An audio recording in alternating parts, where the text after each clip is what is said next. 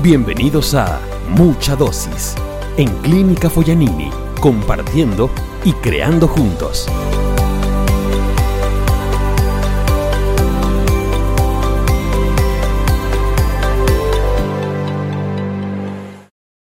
Buenas, buenas noches ya hoy día, querido Oscar. Bienvenido aquí al, al programa de los podcasts de Mucha Dosis de la Clínica Foyanini. Así que bueno, un gusto tenerte. Eh, un poquito para que la gente de la clínica y la gente que empieza a escuchar el podcast de la clínica entienda quién es, quién es Oscar. Contame un poquito tu, tu historia. Pues nada, antes de nada, muchas gracias. Es un placer estar aquí con, contigo, pudiendo compartir este, este tiempo. ¿no? Bueno, yo soy Oscar García, eh, eh, llevo 20 años trabajando en el equipo de K2K Emocionando y lo que hacemos es nos dedicamos a, ayudar a las empresas que quieren migrar o evolucionar hacia organizaciones más humanas, más horizontales y autogestionadas. Y, desde hace dos años, dos años y medio, pues encantado de colaborar con la clínica y ver todos los avances que se están dando. Bueno, ahí las cosas que, que ibas comentando, creo que hay muchos muchos términos. Eh, así me gusta pensar, si alguien no conoce de esta forma que vos decías, más organizaciones más humanas, eh, ¿Qué, ¿Qué, es lo central que, nos, que diferencia una empresa como la que ustedes eh, visualizan y van, y, van, y van creando y van desarrollando y transformando una empresa más jerárquica? ¿Qué, qué sería la, la, diferencia central si alguien que no conoce viene, está un año en una empresa, este, yo digo, tradicional y un año en una empresa de la cual ustedes ya, ya fueron parte, ya sembraron esa semilla? ¿Qué, qué sería que es lo más diferente?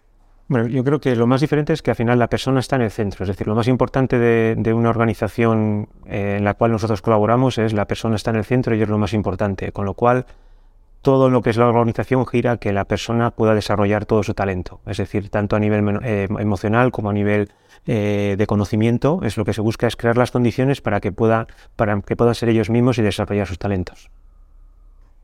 Y, bueno, y en este caso increíble, este en este caso ustedes que vienen de, ¿no? de del País Vasco, de, de, España, llegan a Santa Cruz de la Sierra, Bolivia, y empezás a ver, este, obviamente, eh, desarrollarse algo, algo que ustedes ya tenían en su mente y obviamente se va adaptando a las realidades ¿no? que existen.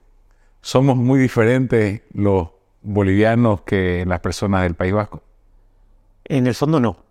Es decir, porque al final todos queremos lo mismo. ¿Vale? Entonces eso... ¿Qué queremos? Ya sabes que queremos, ya encontraron. Las queremos. personas al final los que quieren sentirse a gusto, quieren sentirse realizadas, quieren, eh, quieren participar, no solo quieren obedecer. Y eso es igual en todos los, en todos los países, ¿no? Yo creo que eso, se, eh, eso es así, es general. Otra cosa es que luego lo que es las culturas de los países, pues al final pues crean unas ciertas eh, bueno, maneras diferentes de, de, poder llegar a ello, pero en el fondo eh, es, es, muy parecido. Es decir, tenemos experiencias eh, de, bueno, en América, tenemos experiencias en la India, en Asia y al final es, es muy parecido. Es muy parecido.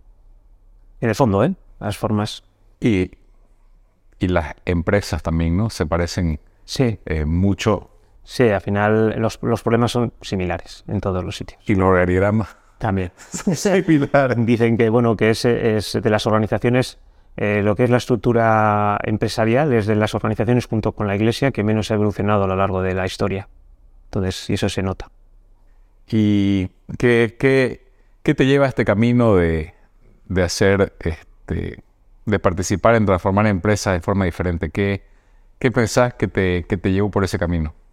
Pues la verdad eh, fue curioso porque eh, estaba en una búsqueda que no sabía lo que buscaba. Yo creo que más que buscar algo estaba eh, escapando de, de, de, de, algo que no veía que eso no era mi sitio. Entonces yo empecé a trabajar en, en, empresas en las cuales no solo yo me sentía mal, sino veía a la gente a mi alrededor y veía que no, que no estaba a gusto y, y lo que hice fue... Pero lo veías, porque eso requiere una sensibilidad que también no es no es normal el, el, el, sentirte que hay algo que no está. Puede ser. No está es decir, eh, yo soy una persona de mucho sentido común y muy práctica, entonces eh, veía que las personas no, no estaban, no funcionaban de la misma manera cuando, en, en, lo que es su vida normal, en su vida fuera del trabajo y en el trabajo, ¿no? Eran como que como que, se, eh, como que estaban esperando salir de trabajo para, para, para ser felices o para desarrollarse. Entonces yo decía, esto no puede ser, esto no puede estar, no puede ser normal o no puede ser bueno. ¿En, en qué, qué, año, qué año fue eso? Pues, eh, a ver, estamos hablando hace pues unos eh, 25, 28 años.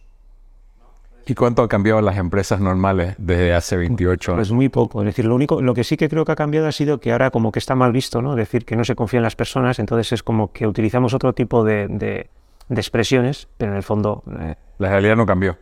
no, no. Es decir, hemos sido un poco más polite, pero, pero en el fondo muy poco.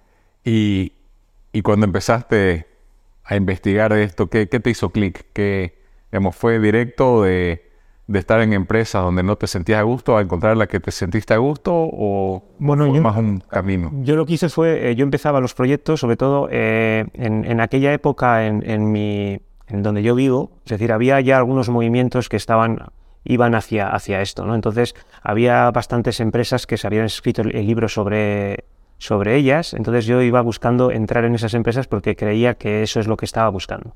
¿Qué me pasaba? Que al año me daba cuenta, bueno, antes, pero, pero en un año mm, se me acababa la paciencia y me daba cuenta que era mucho eh, literatura y no había, no había, no, no era, no era real. Entonces, bueno, fui haciendo ese camino unas cuantas veces, cuatro o cinco veces, hasta que un día, pues, eh, me encuentro con, con Goldos en la Chaga. Y entonces es como ahí hizo el clic, ¿no? Porque me di cuenta que realmente ¿Hicieron clic de inmediato ambos?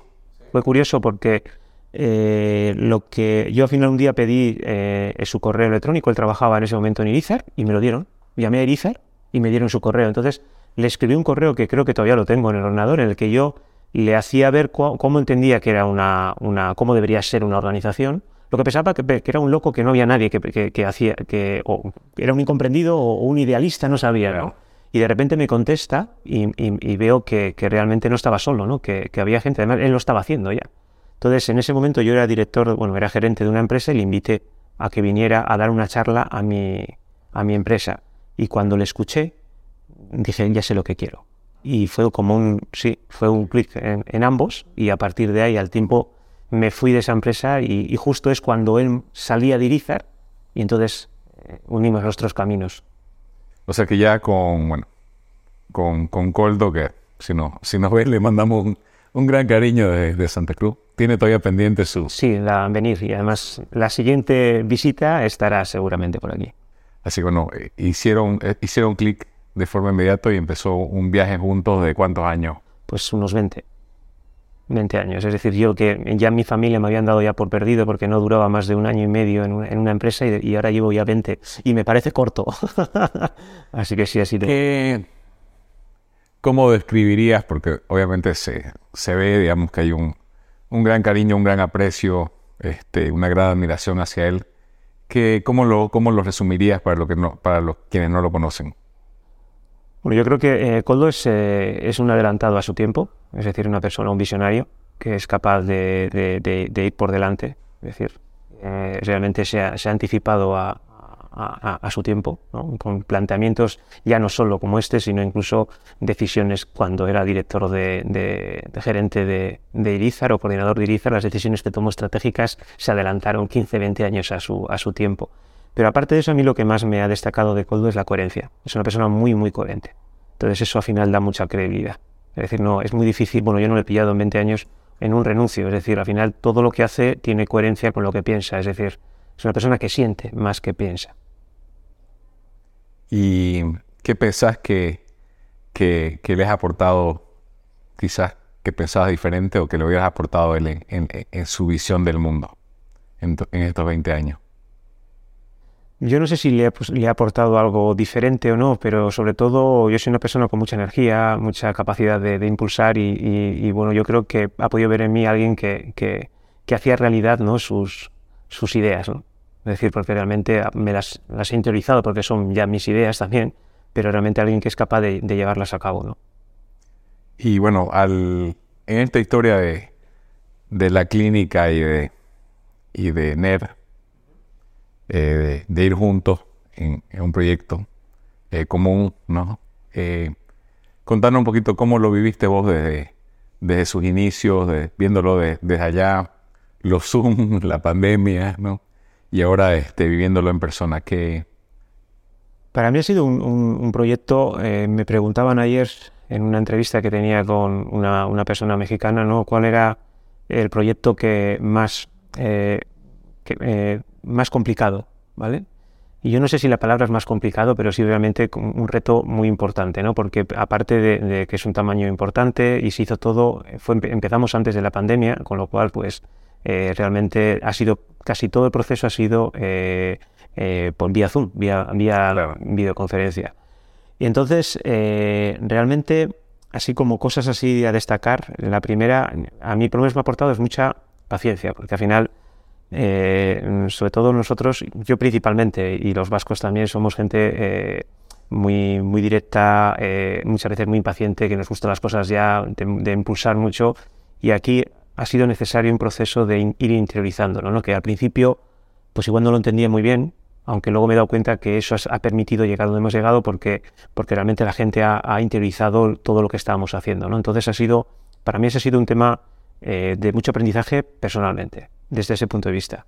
Y luego, sobre todo, el, hecho de, de, hacerlo mucho más participativo, porque nosotros al no estar aquí, es decir, no, no, no podíamos eh, tener un, un, gran protagonismo en todo este, en, todo este cambio. Hemos sido más unos, ¿no? unos dinamizadores, unos, unos acompañantes que, que, unos, que los protagonistas.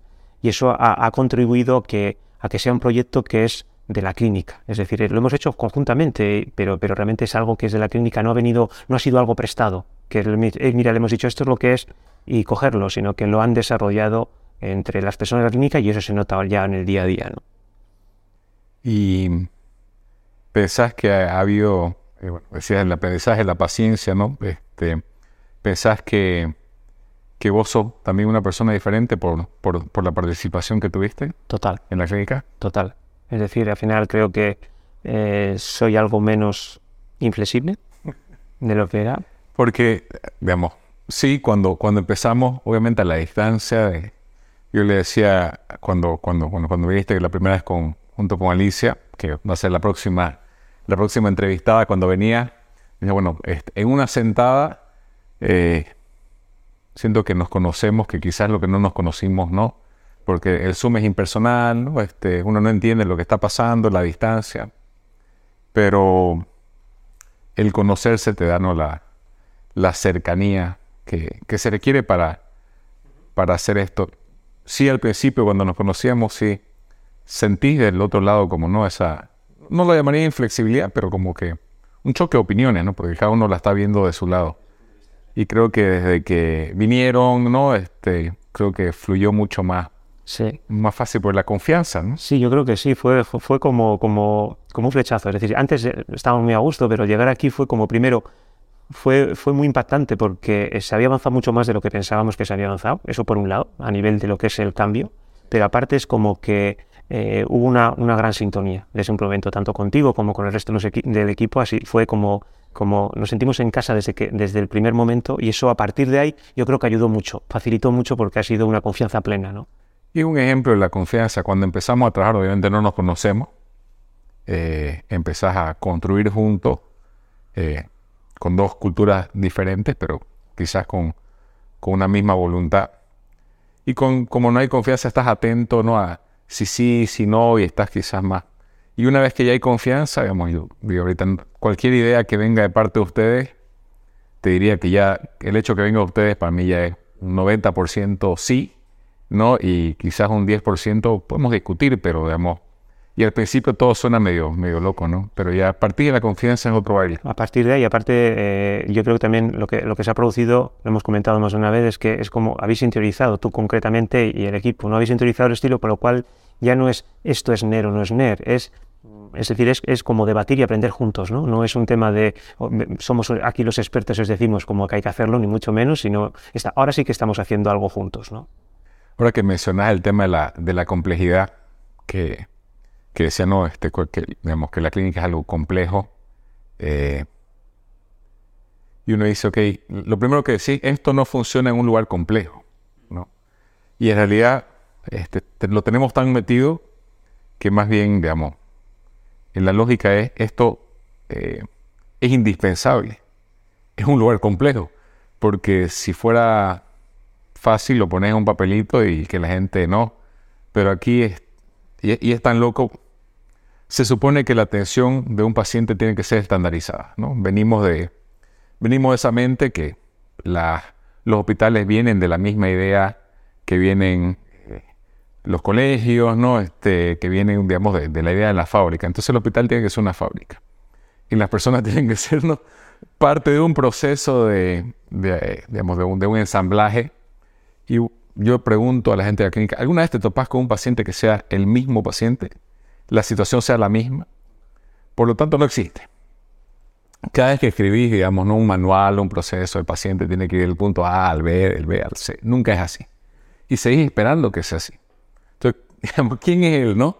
¿Quién es el que está medio loco? Eh, nosotros que creemos eh, que, que se requiere que cada persona ponga su mejor interés, su entusiasmo, ¿no? este, el cariño, las ganas a cada paciente que viene o el que piensa que escribiendo un proceso ¿no? este, se va a dar para, para estandarizar la atención al paciente que, digamos, por definición es imposible. Eh, y ya lo que aclaramos, que ya lo, lo aclaramos cuando hablamos con, con Regina, ¿sabes? De que obviamente la parte médica sí se puede estandarizar, este, inclusive así el médico que, que, tiene experiencia sabe ¿no? entender las diferentes situaciones, pero las personas somos todas diferentes, en cada momento diferente y seguimos intentando ¿no? este, estandarizar lo que no. Es una locura. Es una locura y pasa en, pasa en, todas las organizaciones. Pero partís pensando de que mientras más compleja, más difícil este, es empezar a, hacer una organización diferente cuando en realidad es necesario. Es más necesario porque depende yo creo que siempre depende. Y, todo este concepto de, estandarizar que se suponía mientras menos eh, inteligencias requerís de la persona, más estandarizadas, pero es, es una locura. Porque siempre necesitas la inteligencia y el entusiasmo de las personas. Eso está claro. y además es el hecho diferenciador. Que, como estrategia de la clínica para, para la competencia, la estrategia al final este, es que eh, en las 500 personas de la clínica. Eh, deseamos que haya la mejor voluntad de todos para crear juntos este propósito. Y además una cosa importante, y es que es una estrategia que no se puede copiar. La competencia no la puede copiar como tal. que, por, definición es la mejor estrategia. Está claro. No, porque al final es algo que está dentro. Es decir, eso no es algo decir, no, es que es eh, eh, tenemos un poco una fórmula mágica, ¿no? Aquí no hay una fórmula mágica, con lo cual no se puede copiar. Y bueno, volviendo a lo, a lo que conversamos cuando cuando decí, y que fue parte de, de, mi, de mi camino y el entender la reflexión, cuando decí, los pacientes quieren una atención con amor. Quieren sentirse importantes, quieren empatía, quieren que los cuiden, quieren que les ayudes a, a mejorar su salud. Decía, ¿cómo lo pones eso en un manual? no es muy difícil. Además, es que, ah, y si lo pones, suena, suena muy, cursi. si mandas una carta, un memorándum a las 500 personas, bueno, a partir de adelante vamos a, amar a los, a los pacientes. Y lo curioso es que cuando empezás a conversar con las personas, es lo que quieren. Sí, sí, eso. Este, las personas quieren que el paciente sea bien atendido.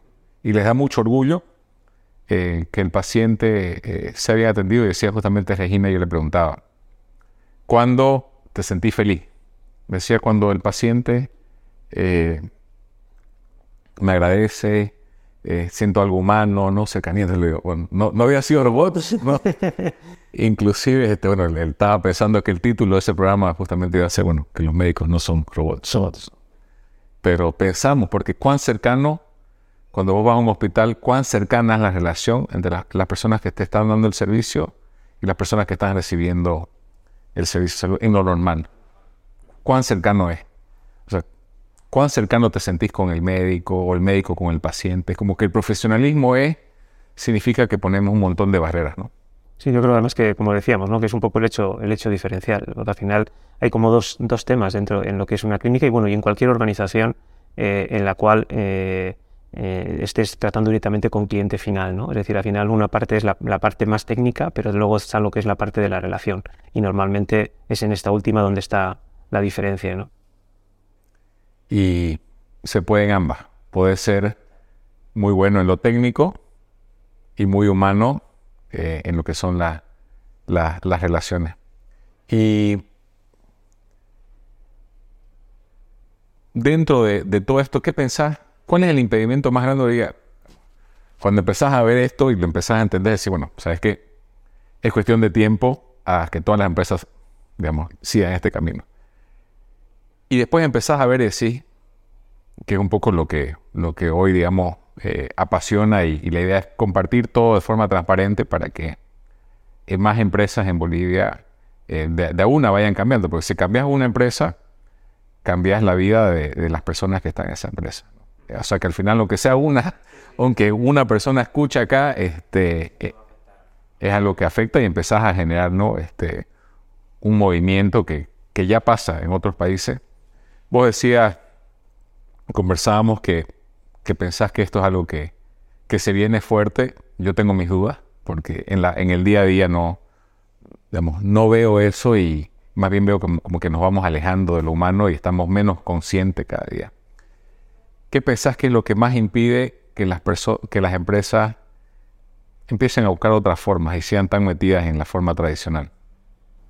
Eh, como dos temas, ¿no? Es decir, uno podría ser el ego y otro el miedo a la pérdida del poder, más esta última. Es decir, es el, la mayor dificultad, ¿no? El, ceder el poder. Algo que es increíble cuando, cuando vos, la forma que ustedes trabajan, eh, empiezan a conversar con las personas de una organización, de ahí eh, van presentándonos el diagnóstico. Eh, en algún momento de todo eso le preguntan a las personas si le explican lo que ustedes quieren hacer en esa organización junto con la organización.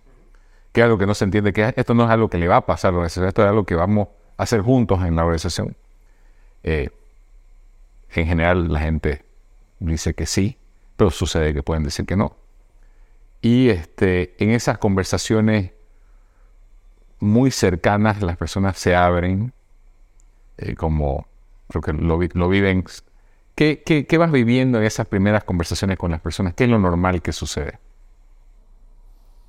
Bueno, lo que realmente sucede es que en muy poco tiempo eh, somos las personas que más conocemos de la, de la organización, porque la gente se abre, eh, preguntas a todas las personas lo que, qué es lo que más les gusta de la organización, lo que cambiarían, y normalmente eh, con esas contestaciones que son preguntas muy abiertas, solo con las coincidencias ya eres capaz de, de, obtener una... O sea que sin, ganar, sin gastar millones de dólares en estudios de mercado, en en estudios de clima organizacional, de nada, conversando ya tenés este, un diagnóstico que en general es el, digamos, el que vas validando en el día a día de la organización. Eso es. Y luego hay una cosa que también pasa, no sé por qué es, si es porque nosotros realmente como, como, eh, como nos importan las personas, yo creo que también la manera de escuchar es diferente, porque hace poco hemos estado en una, en una organización en la cual eh, llevaban ya el tercer diagnóstico que habían hecho internamente pero mm, decían, decían estamos, estábamos ya en contra de hacer otro diagnóstico, pero esto es diferente, ¿no? Es decir, como que el hecho de, de, esa atención, de ese querer escuchar, de, querer saber lo que sientes, es como que genera una relación diferente, una confianza diferente, ¿no? Pues el que quiere, digamos, empezar a entender, supongamos un propietario, quiere empezar a entender qué pasa en tu organización, la sugerencia de ustedes es conversar en confianza, escuchar. Sin juzgar. Sin juzgar. O sea, que hay una mirada de no, de no juzgar, que creo que alguna vez lo escuché de una hoja en blanco, que es difícil cuando ya hay mucha historia por detrás, o sea, hay una autoridad por detrás, por, por eso es que eh, con ustedes las personas se abren. Sí, al ser, al ser de externo y no tener historia, pues es más fácil, aunque también, salvo que... Puede haber historia. Eso es, aunque la, la aunque también tendríamos que decir que si en una organización alguien quiere hacer esto, aunque salvo que haya una relación muy complicada de, por algo, entonces siempre va a ser positivo. Es decir, si tú vas con ganas de, no buscar algo, no, hacerlo como un medio para conseguir algo, sino que realmente eh, quieras conocer qué es lo que pasa y vas con, con, con esa actitud, es decir, siempre va a ser positivo. Siempre. Y las personas, una organización tienen mucha información. Mucha. ¿No? Impresionante. Este, saben lo que está pasando en el mercado, saben eh, los problemas que estamos teniendo con los clientes, saben los problemas en los equipos. es que al final, claro, si, preguntas a, todas, al final eh, con eh, vas a ver todas las perspectivas, con lo cual cuando sumas las perspectivas, es decir, es que tienes la, toda la, foto global, ¿no? Es muy, es muy difícil tener una, mejor foto, ¿no? una foto más completa. Claro, hay un, paradigma que lo veo en las empresas que hay unas personas que saben más que otras, hay unas personas que son los elegidos, ¿no? Eh, hay unas personas como los, bueno, lo llamamos los, los jefes, los gerentes, ¿no? Los, pero, pero la mirada no es solamente, digamos, de que el, la persona que está en esta jerarquía se siente superior. También las personas de la organización sienten que de verdad es superior. O sea, es como un cuento, ¿no? Que, que es muy alejado de la realidad porque eh, podemos tener algunos conocimientos especiales, pero, pero habrán cosas que, que yo soy mejor, y habrán cosas que yo soy peor, digamos, ¿no? Y yo en general, este, al estar en, en diferentes rubros siempre me miro con mucho con mucha admiración eh, el constructor y digo wow el, el, arquitecto qué increíble no este el, el, médico increíble las enfermeras toda la magia que le ponen o sea cuando vos no pues yo no tengo esos talentos no tengo otro. Entonces quizás el otro puede mirar con admiración también lo que yo tengo, pero eso que alguien tiene todo no existe. No existe. Eso yo, yo creo que en el deporte lo vemos muy claro. Es decir, Messi es Messi, pero Messi nadie le pondría portero porque no vale para ser portero, ¿no? Cosa que en otros sitios parece que no tiene que ser así. Pero si van y, le, si le fueran a hablar con Messi de, cómo ser un mejor arquero, no sería, sería absurdo. Eso es. Pero queremos este, que, que el, el jefe, el dueño, el propietario sea el que sepa todo. Es curioso porque, por ejemplo, este tema alguna vez hemos hablado, y por ejemplo, hablando con Coldo, y, una vez lo que hicimos es en estas entrevistas, eh, lo que hacíamos es a los que eran los máximos dirigentes, les preguntamos si creían que eran las personas más inteligentes de la organización. Y todos decían que no. Que no. Ah, mira. Con lo cual... O sea, que había algo de humildad ahí. Sí, decían, no, lo que pasa es que he tenido, ¿no? Pues o he tenido más oportunidades, o he tenido... Pero realmente no creo que sea el más inteligente, con lo cual la gente yo creo que eso es algo que poco a poco lo, vamos teniendo conciencia, ¿no? Y, yo, y bueno, en, el, en el meetup, en, el conversatorio que tuvimos, eh, había una pregunta que decía, bueno, ¿qué pasa si en mi equipo eh, la gente no habla, no opina, ¿no? Este, es más calladita? ¿Qué pensás? ¿Qué de eso? Existen equipos donde al final, cuando se libera de, de todos estos temas, digamos, esta, estos pensamientos que no son reales, cuando liberas eso y la gente ya no tiene miedo y, ve su potencial ¿no? y, te miran con, un cariño especial, hay equipos que no, empiezan a crecer. A ver, eh, los equipos, la experiencia nos dice que eh, crecen todos. Lo que pasa es que cada uno eh, parte desde donde parte, pero crecer crecen todos. Es decir, cuando van desarrollándose, porque es una evolución. Lo que pasa es que hay, algunos que, parten de 10 y entonces empiezan a evolucionar de 10 en adelante y otros parten de 3. Entonces, al final es un proceso, pero evolucionar todos. Yo no, no me he encontrado con, ningún equipo que no haya evolucionado. Y el, la mirada que, uno le da cambia el entorno. Sí, dicen que una princesa, la diferencia de una princesa con una, persona muy humilde no es lo que tiene ni cómo actúa, sino cómo, cómo, cómo le miran y cómo le tratan, ¿no? Y cómo es tratada, principalmente. Y la gente responde según le tratas, responde. Con lo cual, cuando tú tratas a alguien con confianza, la gente responde con confianza. Entonces, depende mucho de, cómo es nuestro approach ¿no? a, las personas. Y estamos acostumbrados a que, a que la visión sea directa. Yo, o sea, te quiero cambiar a vos y por lo tanto te digo qué tenés que hacer y vos mágicamente, ¿no? También. y no está fácil.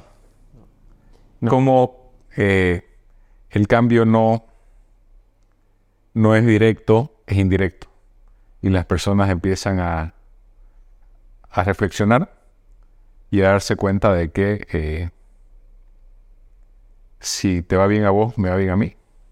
Que, que, empieza a hacer clic en las personas y, bueno, hoy día me comentabas un caso, me llamó la atención que me decía una persona siete años después hizo clic.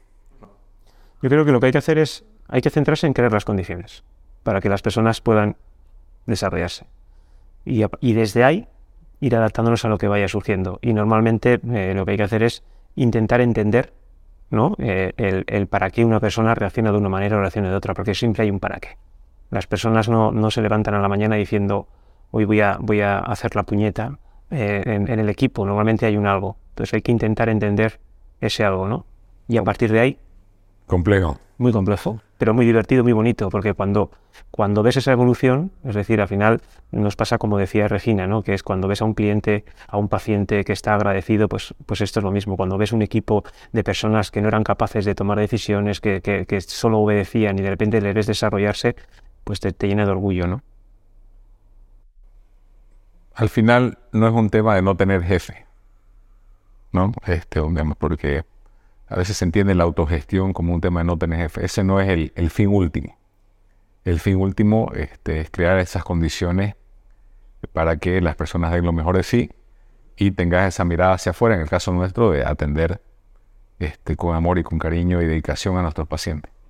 Pero no es, no es nunca de forma, de forma directa. O sea, cuando le decís a las personas, tenéis que atender al paciente con amor y cariño, es como que no. No, eso nos pasa a nosotros con, es decir, eh, los que tenemos hijos, ¿no? Es decir, eh, en la educación de los hijos mm, rara vez aprenden porque se lo hayamos dicho, sino más bien es cuando van experimentando, cuando van viendo, y entonces yo creo que hay que estar cerca si quieren, ¿no? O si necesitan ayuda para poder colaborar con ellos, pero siempre si necesitan y la piden, ¿no? Que es la manera más efectiva, ¿no? De poder ayudar a alguien. Y en, y en los niños, que es, un, que es un buen ejemplo, nadie espera que el niño se vuelva responsable y maduro de un día para otro. Es un proceso. Es un proceso, esto es igual. Hasta que lo ve. Y de un día para otro, este, me pareciera que quizás el niño que, que no entendía la importancia del comer sano, lo hace, que no entendía la importancia de la educación, pero él lo empieza ¿no? a amar. Y mientras más forzas al niño que lea, más va a odiar leer. Eso es. Cuando dice que ya eh, está en una fase, como siempre es un adelantado, ahora está en una fase en la que dice que no ayuda a nadie que no se lo pide. Entonces, es decir, él puede creer, pero hasta que no le piden consejo, ayuda, no, no, no, no entra. Creo si, si vos intentás cambiar a alguien que no quiere, uno que es muy difícil y dos, empezás a las tácticas de la manipulación, que es intentar, digamos, con a través del miedo o la recompensa, eh, que alguien haga algo y empieza a ir contra su naturaleza. Entonces todo el tiempo está... No es sostenible. Eso no es sostenible. Tarde o temprano eh, vuelves a... ¿no? En, España solemos decir que la cabra tira al monte y al final vas a acabar eh, cambiando. ¿no? contame de, las experiencias y las industrias en las que, la que han estado un poco para, para que las personas que escuchan entiendan de de que esto realmente funcione en toda la industria. Sí, bueno, eh, una vez que Coldo eh, dejó Irizar, eh, porque ya creía que Irizar ya tenía que seguir evolucionando, eh, fue cuando creó eh, K2K. Entonces su idea era implementar esto en diferentes organizaciones para demostrar que se podía hacer en todo tipo. Entonces ahí lo que hemos ido siempre es cogiendo, eh, cogiendo organizaciones en las que anteriormente no habíamos estado. ¿no? Entonces hemos estado en sociedades anónimas, sociedades limitadas, asociaciones sin ánimo de lucro y en todo tipo de sectores. Incluso hemos estado en la administración pública, estuvimos en un ayuntamiento, que fue curioso porque en el ayuntamiento la propiedad eran los grupos políticos y juntamos a todos los grupos políticos para que fuera como un pacto, ¿no? que no hubiera una pelea con esto. Hemos estado en la propia iglesia, la iglesia también nos llamó en un, área, en una catedral, para gestionar una catedral. hemos ido tocando todos los, bueno, pues una variedad muy amplia de, organizaciones, de sectores y de formas jurídicas. ¿no? Entonces eso es un poco siempre ha sido la, idea. Entonces cuando pones a, a las personas en el centro, eh, desde una visión eh, global, ¿no? Entendiendo, digamos, que, que no se trata de, de, poner a la persona, digamos, en un nivel de, de estrella individual del ego, sino, digamos, de, de la persona en su, en su ambiente colectivo, ¿no? De, grupo. Y alguna vez lo he escuchado decir, digamos, en el grupo mucha confianza en las personas, si empezamos a, a enloquecernos con el ego, se vuelve medio, ¿no? Medio, medio loco. Eso es, eso es. ¿Cómo eh, esa, esa visión, como, no sé, por ejemplo, en una industria, decía, en la iglesia, por ejemplo, ¿qué, qué, experiencias tuviste una, al, intentar transformar una iglesia que es jerárquica, ¿no? Hacia una forma más participativa, no, no me puedo imaginar.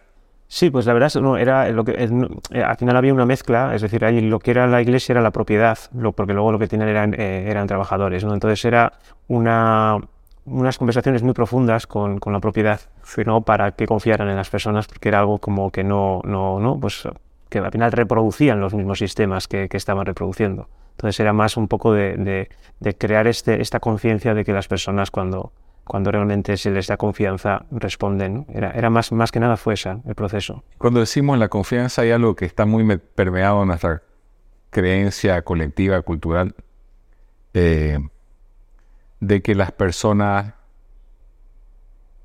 tienen quizá una tendencia más negativa, ¿no? Decimos, para no decir los bolivianos, ¿no? los latinos somos este, más ladrones, los latinos somos más, decimos flojos como que no, este, que no le ponemos gana al trabajo, ¿no? Este, o sea, tenemos esa conciencia como que pensamos que somos más negativos y cuando empezás a ver la realidad, eh, como decimos, ante condiciones eh, que, ayuden a tu desarrollo personal, eh, yo veo en la clínica las enfermeras ¿no? este, son muy valientes, las personas se, pueden confiar. Obviamente a nivel de porcentaje habrá, no sé si el 1% de las personas que, que se aprovecharán de la situación, pero pero no somos la mayoría negativa. No, y aparte es que parece como que hay un miedo cuando con la autogestión, como que va a haber una gente que es, eh, se va a volver mala o se va a aprovechar, pero es que normalmente suelen ser las mismas personas que también se aprovechan con la situación jerárquica, porque la jerarquía también tiene sus problemas. Es decir, parece que solo tiene la, autogestión problemas, ¿no? O riesgos, la, jerarquía también. Entonces, desde ese punto de vista, yo creo que, que ahí hay una, una cultura que nos han metido desde, desde pequeños, ¿no? Es decir, el hecho de desconfiar, el hecho de, estar orientados a la escasez en vez de a la, abundancia, que, queramos o no, nos está, es una mochila que luego es muy difícil quitarla, ¿no? Y sin querer estamos viendo el mundo desde esa perspectiva. Entonces es, es, complicado luego dar la vuelta. Y si preguntas, yo siempre pregunto, ¿no? ¿quiénes, ¿quiénes aquí son honestos? ¿no? Todos dicen que son honestos, pero sin embargo pensamos que todos son deshonestos. Yo pienso que yo soy honesto, pero pienso que los demás son deshonestos. Es, gracioso porque en esas, preguntas, en esas preguntas que solemos hacer a la gente, cuando, cuando preguntas, por ejemplo, oye, ¿qué nivel de responsabilidad hay en esta, en esta empresa? Si preguntas individualmente, ¿tú qué nivel de responsabilidad tienes? Es altísima. En cambio, cuando preguntas qué nivel de responsabilidad crees que tienen tus, tus compañeros, es cuando es, es eh, suele bajar mucho. Y, y, la desconfianza suele ser por, por, por, lo que ellos conocen y de, de, de lo que son los compañeros y las compañeras, ¿no? Pero que no conocemos el corazón de los demás y vemos cierto hecho, por ejemplo, obviamente si prendes la televisión vas a ver los temas más negativos, pero no podés en base a eso juzgar a toda una sociedad, ¿no? pero, pero eso es lo que se va metiendo en nuestra, en nuestra conciencia colectiva. Sí, es una sociedad que está dominada por el miedo, entonces eso, se utiliza el miedo para... para... yo creo que eh, el paradigma central del mundo, pero debe variar por países, justamente es el, el, del comportamiento que te lleva al, de la manipulación, ¿no? Es decir, eh, yo a vos, o con amor, o con, o con miedo, ¿no? Este, o, recompensa, perdón, o miedo. Y esa es como la única forma que puede funcionar en el colegio. Eh, o nota alta o castigo. o castigo. O sea, el colegio en qué momento eh, te hace reflexionar. En qué momento te pregunta, bueno, lo que hiciste, ¿qué te parece? ¿Cómo estás? ¿Por qué lo hiciste? Eh, ¿Cuál es tu efecto en los demás? Nunca. Castigo y recompensa. Entonces te vuelves como, digamos, como, como una persona que no tiene rumbo y está esperando que afuera te digan qué hacer. Y cuando acordás estás totalmente condicionado a, a la sociedad. Total, y encima, pero vivimos con miedo, porque incluso cuando nos pasa algo bueno, ¿no? y dices, vamos a disfrutar, no, no, no, no, que es que ya verás tú qué rápido no se, se viene. Oye, pues cuando, cuando no esté tan bueno, pues ya sufriremos, pero ahora vamos a disfrutar. Ni eso, es decir, es algo como que estamos maniatados, ¿no? Y hablábamos este, del sufrimiento, ¿no? En las organizaciones, en la familia. Y obviamente si, si uno tuviera una varita mágica, quisiera que ese sufrimiento desaparezca. Eh, cuando preguntábamos en las empresas pero cuando preguntamos, pero en la clínica, cuando se me pregunta, ¿qué, qué querés en, la organización? ¿Qué querés? ¿O qué no te gusta?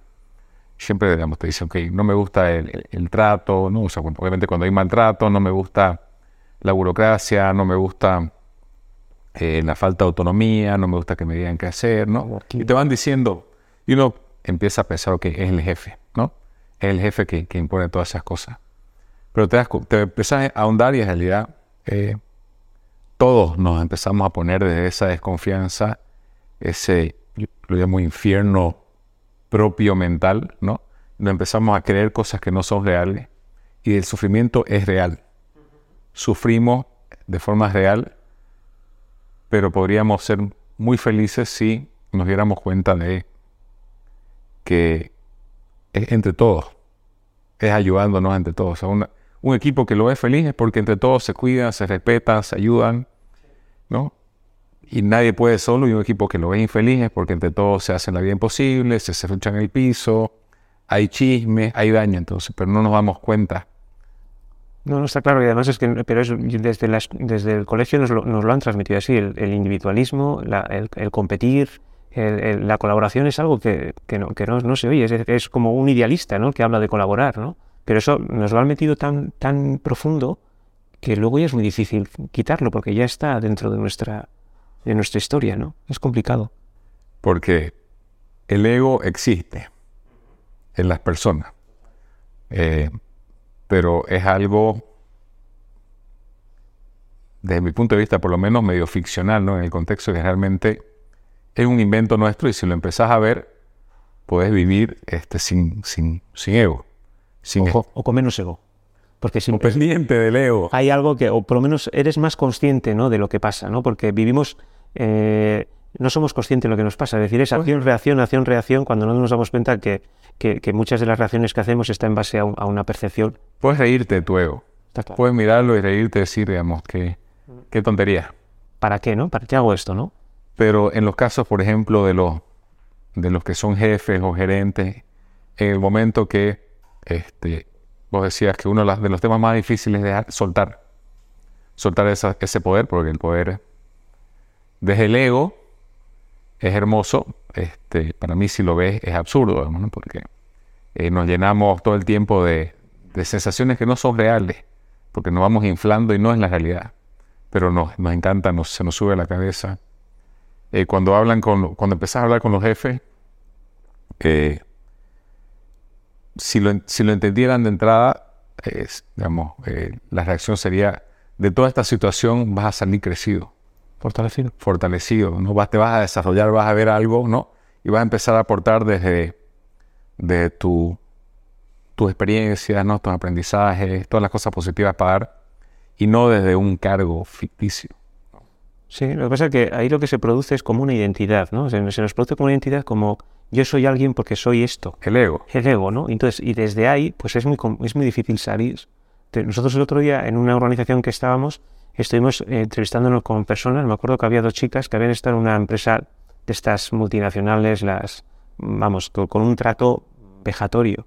Y, cuando les preguntamos, pero ¿cómo se ha aguantado tanto tiempo esa situación? Porque era un trato vejatorio, ¿vale? nos decía que le, le hacían ver de que si no eran, si no pertenecían a esa élite, no eran nadie. ¿No? Y entonces es muy difícil separarte de ahí porque parece que pierdes tu identidad. No, y, lo cultural no se ve.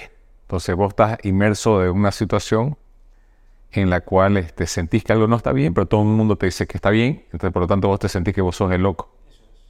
Es, entonces es complicado. hay que, este, este, estilo, una de las dificultades que tienes es que te tienes que salir del carril normal y entonces es complicado porque todo tu entorno te dice, eh, no vas por ahí, te están engañando, esto no, esto no es real, es seguro que buscan algo, y entonces genera mucha, es decir, hay que tener mucha, eh, eh, las ideas muy claras y luego mucha constancia para, para avanzar en esta, cuando vas contra la, la, norma, ¿no? Una norma que está impregnada en, en años de hacer las cosas. Te, comentaba, por ejemplo, la, tuvimos recién una reunión entre empresas latinoamericanas que estamos intentando hacer las cosas diferentes a nivel de empresa y empezás a hablar con personas de México, personas de, Chile, bueno, había una persona de Canadá, pero de, familia de Cuba, ¿no? Este, habían personas de Perú. Y cuando hablas de la comida, ¿cómo puede ser posible que tantos años después la comida sigue siendo, ¿no? Eh, la misma que venía ¿no? Eh, de, España. se llama diferente. Bueno, hablábamos ahí, comíamos unos postres, por si acaso el tres leche de Chile estaba muy bueno. Eh, y decía, ¿cómo puede ser que en, toda Latinoamérica se llame igual tres leches? ¿Por qué no puede haber sido dos leches, cuatro leches, no en un país de, pero todo igual, ¿no? Porque la cultura este, es, muy difícil de cambiar y creo que este, por eso que la, cultura latina partimos quizás de esa desconfianza. Bueno, tenemos una broma entre países latinos a veces no, este, eh, no puedes confiar en, el tal país, digamos, ¿no? es lo mismo. Es lo mismo, de verdad, lo tenemos muy interiorizado.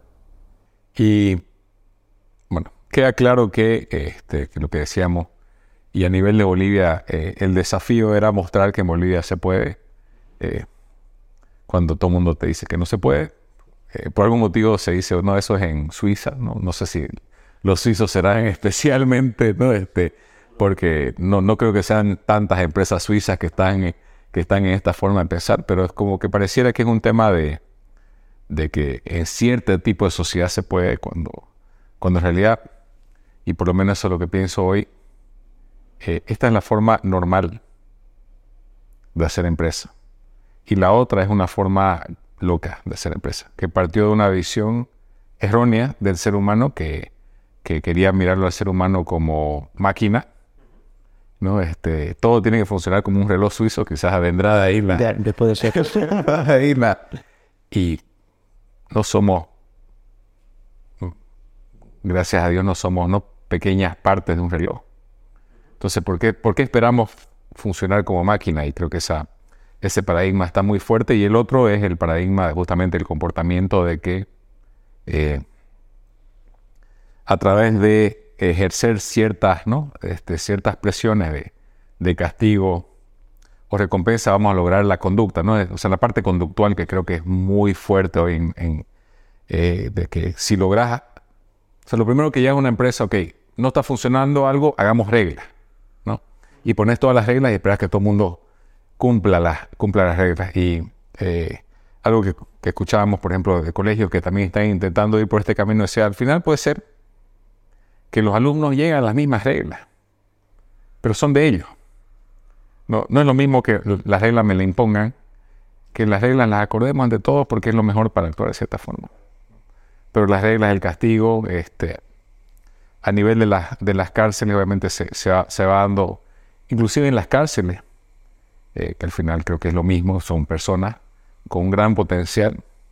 Eh, en las cárceles se ha visto, si, si tratas con cariño a las personas que están presas y no con odio, este, Cambios. la reinserción en la sociedad es totalmente diferente versus que si las tratas eh, con odio, como culpable, etcétera, obviamente van a salir peores de, de, cómo entraron. Vamos a reforzar ¿no? su situación. Vamos a reforzar y van a, van a seguir creyendo que tienen que ser, ¿no? Este, o sea, no, si, digamos por eso, si en las cárceles funciona, este, en todos lados funciona, porque el ser humano tiene la capacidad que es lo que nos diferencia de las máquinas y lo que nos diferencia de, esa idea conductual de los animales que tiene la capacidad de reflexionar. Vos me decías algo que me, gustó mucho el otro día, tu teoría de, la, de, la, reflexión. ¿Por qué el reflexionar es, tan, tan único en los seres humanos? Ahora mismo no, no, me acuerdo. Pero decías que uno a nivel de reflexionando vas construyendo sobre, sobre, sobre esto y todas tus experiencias, ¿no? O sea, no es que vos en cada situación diferente eh, como que no sabes, porque tenés una historia por detrás. Entonces, Sí, al final eh, lo que nos estamos eh, construyendo y por eso hablan de la inteligencia artificial al final como algoritmo, es decir, es acción-reacción, cuando realmente no es así. Es decir, nuestro cerebro es, es decir, pasa algo y, no, y, actuamos no porque ante, una, ante un problema haya solo una solución, sino que en base a unas percepciones, que es nuestra historia, es decir, tenemos una, una reacción. En el momento que eres consciente de, ese lapsus, es decir, eres capaz de cambiar la, esto, pero es que el problema es que no dedicamos tiempo a ese. Estamos, eh, estamos totalmente entretenidos con, con ¿no? en esta sociedad de entretenimiento, con lo cual no somos conscientes, hemos perdido la conciencia. Y, y somos hoy una sociedad, bueno, antes era eh, la, televisión, ¿no? que era la que, la que nos daba la conciencia, eh, o la inconsciencia, no sé. Y hoy, digamos, toda la locura ¿no? de, la, de, de las redes sociales, etc. Y pensamos que estamos evolucionando, pero a nivel de conciencia Cada vez peor. eh, cada vez por, por toda la diversión y todo el exceso de, ¿no? De, pensábamos que en lo material iba a estar, ¿no? Nuestra felicidad y, y vamos perdiendo la, ¿no? la, la óptica de, de realmente qué es lo que nos importa en la vida, ¿no? El otro día le- leí un artículo que hablaba sobre la diferencia entre, entre felicidad y placer. Y era eh, espectacular porque habían llegado a- de una manera científica a ver la diferencia. Y es que cuando tú eh, eh, sientes placer, eh, lo que hacen tus neuronas es se excitan. Entonces, cuando se excitan, eh, se genera, ya, no- ya siempre me confundo, no sé si es dopamina o, o serotonina, es una de las dos, que lo que hace es que baja la- el nivel de excitación porque si no muere la, la- la neurona. ¿Vale? Entonces, por eso, cuando tú tienes placer, el placer es muy efímero, porque cada vez necesitas más para sentir lo mismo, porque es una defensa del, del- de- del organismo para, para no morirlas, ¿no? En cambio, cuando tú eres feliz, cuando tú sientes felicidad, es decir, el efecto en, en- en las neuronas es totalmente diferente. Segregas, es decir, lo que haces es un- una situación de calma y de conexión. Entonces, son reacciones químicas totalmente diferentes. Nunca vamos a ser felices por, por la vía del placer, ¿no? Y eso es algo que, que- que no, que, que- no se habla. Es decir, que no, que no, no es un, ni reflexionamos, ni pensamos en ello, pensamos que vamos a ser felices cuando tenga muchas cosas, cuando compre muchas cosas, cuando gane mucho dinero y, y- y no es el camino. Cuando, bueno, cuando, cuando empecé a investigar un, un poco este tema, que hace, tiempo la, la tenía ese sentimiento de que había algo que no estaba, que no estaba bien, eh, hice un curso, bueno, pero eh, eh, estaba ligado a que este, en las empresas, digamos, se, se empezaba a contratar el, como el gerente de la, de la, de la felicidad, ¿no? Este, el chief, este, happiness officer, ¿no? Como que. Y yo decía, "Uf, qué locura, digamos, ¿no? O sea, una persona va a estar encargada de la felicidad de, de, la empresa, qué locura. Pero en las empresas estamos acostumbrados, y, y yo venía también de ese pensamiento, porque el, normal es, o sea, necesitas alguien que se encargue de las personas, gerente de recursos humanos, que obviamente, digamos, hoy día se lo llama en las empresas gerente de, de talento humano, pero no cambia la visión. Este, necesitas alguien para la parte financiera, gerente de finanzas. Necesitas alguien para el mar, entonces cada vez la empresa no este, se va se va fraccionando más y nadie entiende al final de qué se trata, ¿no? Eh, el tema y, y, y- y lo que, o sea, la locura va a haber alguien a cargo de tu felicidad. en la organización, ¿no? Este, pero esa es la locura de- del mundo. Y yo, por lo menos mi definición hoy de la felicidad que, que iría en ese camino, no se, digamos, no se puede explicar con palabras, pero es esa conexión de que estás haciendo algo que, que importa, ¿no? Con propósito. O sea, la, la conciencia, ¿no? Es, es esa conciencia de decir, esto es, esto, esto, esto es, porque además es así, es como lo, lo sientes, ¿no? Es algo que se siente. y que en la clínica, por lo menos yo cuando converso, especialmente con las personas que tienen pacientes, es la alegría de, de saber que, que atendiste al paciente bien, que le hiciste la diferencia, que salvaste una vida. Como decía eh, Gladys el otro día en terapia, quizás no pudiste salvar la vida, pero, pero sabes que, que esos últimos momentos no lo le, le diste amor al paciente, a la familia. Son las cosas que al final quedan, ¿no? Este, desde el punto de vista hacia afuera, pero también, como decías vos, el haber ayudado a un, a un compañero, ¿no? El, el haber que una persona se desarrolló. El otro día en el Meetup, cuando le escuchaba hablar, o escuchaba hablar a, vos- a vosotros, yo, yo- yo no, no sé si eso es la definición de felicidad, pero era muy cercana, ¿no? Porque era un, un sentimiento de decir, joder, he, he contribuido a algo, ¿no? Algo que, que, me supera a mí, ¿no? Que es, y, realmente esa es la sensación, una sensación muy, por lo menos como mínimo placentera, aunque creo que es algo más, ¿no?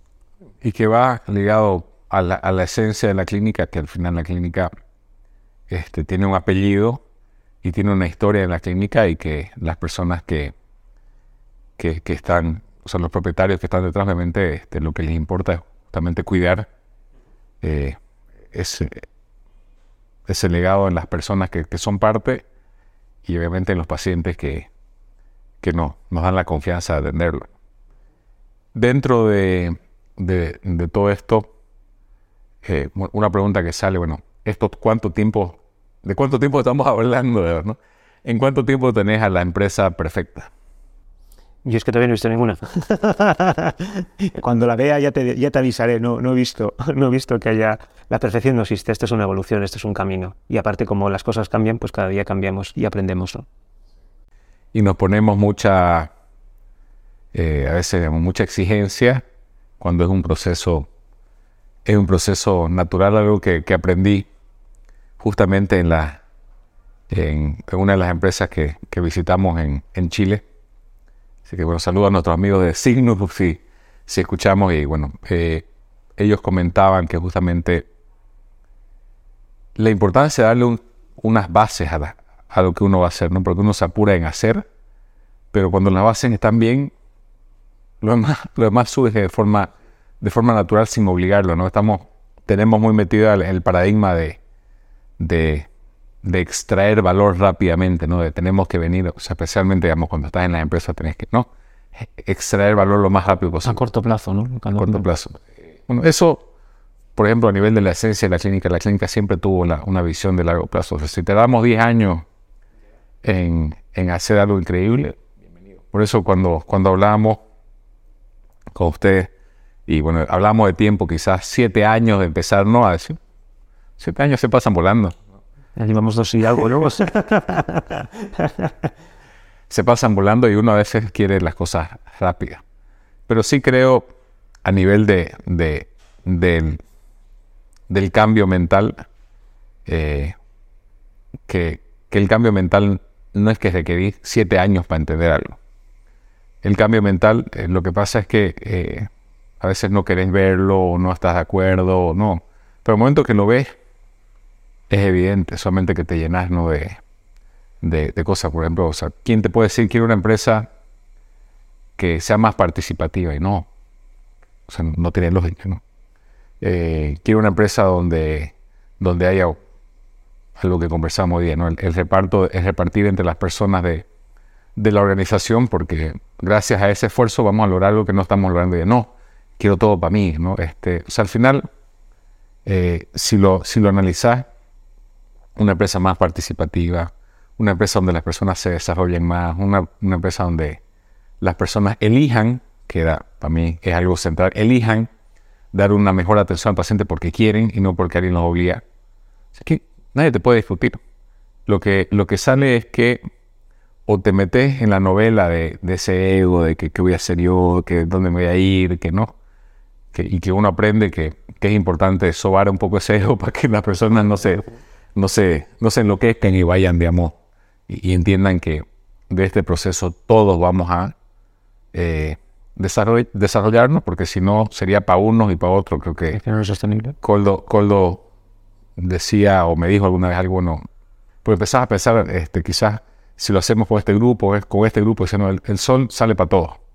¿no? Entonces, bajo esa mirada, nadie te puede negar que queremos una empresa así, solamente que quizás lo que falta es que la gente de verdad crea que se puede. Y por eso la, importancia de ir mostrando, ¿no? Este, que se va haciendo, porque una clínica con 500 personas eh, en un sector que se supone que no se puede, en un país que se supone que no se puede, este, con, con un grupo de, de, de, personas de Bolivia y de España, que también es no un tema cultural que se supone que también... ¿No se pueden? No se puede. y se puede empezar a ver resultados que obviamente para las personas que, que vengan el otro día, bueno, en, el meetup había una persona que era cliente de la clínica, entonces este, eh, tenía como que la observación que el servicio, ella había recibido un servicio que no era perfecto. Este, entonces, y, ¿y por qué si somos tan perfectos el servicio no es perfecto? Y obviamente cuando lees las encuestas, de 100 encuestas, eh, nuestra, la porcentaje de personas que nos ponen una nota muy alta cuando comparamos el NPS, que es una medida de, de, satisfacción de los, de los clientes, comparado a nivel mundial, nuestras, nuestras encuestas son, son muy buenas en lo que es el sector salud comparativamente, pero lo que no se entiende, y por eso para mí la complejidad del servicio de salud, eh, que se llama momentos de verdad, o sea, un cliente experimenta muchos momentos de la verdad, puede ser que eh, la espera, la recepcionista, este eh, la cajera, el médico, las enfermeras, el momento que aparte estás cansado, las otras personas. Por eso es que es tan complejo. Es complicado, muy complicado. Que todas las personas te sonrían este, y te traten ¿no? con, con el, cariño que vos esperás, en las probabilidades en el mundo es muy difícil, inclusive a, a nivel mundial, donde se, quizás países como Estados Unidos, la espera en la emergencia puede ser de, horas. ¿no? Nosotros aquí intentamos que, la espera sea menos, menos de, media hora, pero sucede ¿no? Que, que no vas a tener esa experiencia eh, fantástica siempre. Y eso es lo que queremos, que sí sea fantástica siempre, porque entendemos la importancia de cada cliente, pero la expectativa de la perfección no existe porque volvemos a lo mismo. No somos robots, las enfermeras tienen mal día, las recepcionistas tienen mal día, pero si vas creando reflexión, las personas entienden de que este, puedo eh, dar lo, mejor de mí para ese cliente que, que de alguna forma eh, es también mi razón de ser en la organización. Está claro que no hay que buscar la perfección, pero sí la evolución. Tienes un proceso, es un camino. Y, eso es, y eso es lo que, lo que tenemos que centrar, ¿no? Si queremos hacerlo en la percepción nos vamos a frustrar. Pero si lo que estamos mirando es, eh, hago cosas mal, pero estoy mejor que esto estaba hace un año, pues, pues bienvenido sea. y no hay como, no hay como este, no vaya mejorando si, si cada vez más personas de la organización están pendientes, en este caso, de dar una, una mejor atención al paciente porque quieren. La diferencia de, antes, eh, quizás contaba yo la experiencia de que antes yo estaba encargado de la experiencia del paciente, de la experiencia del cliente, y este, era como todo un rol que yo manejaba desde eh, leer las encuestas, hablar con los clientes, eh, ver qué acciones tomar, como intentar que los equipos hagan, no lo que los clientes estaban queriendo que se haga, pero no. Y hoy un ejemplo es que los equipos son responsables de ir tomando las acciones necesarias y también de hablar con los clientes. Porque si la persona habla con el cliente, aprende. Y si yo soy el único que, que habla con los clientes, es como que toda la experiencia va, que, va cayendo una persona y no se entiende. Y te da una vez una diferente perspectiva. Cuando tú hablas con el cliente te da una diferente perspectiva, una diferente sensibilidad. Y te desarrollas en lo que parece, volver a esa idea de que solo algunos pueden. O sea, si yo hace 10 años decía, ok, este, cualquier persona del equipo puede llamar al cliente y decir, no, qué locura, ¿qué le va a decir? ¿Qué va a hablar? A ver, si, a ver qué dice o a ver, ¿no? ponemos en riesgo el servicio, ¿no? Cuando no, es al revés.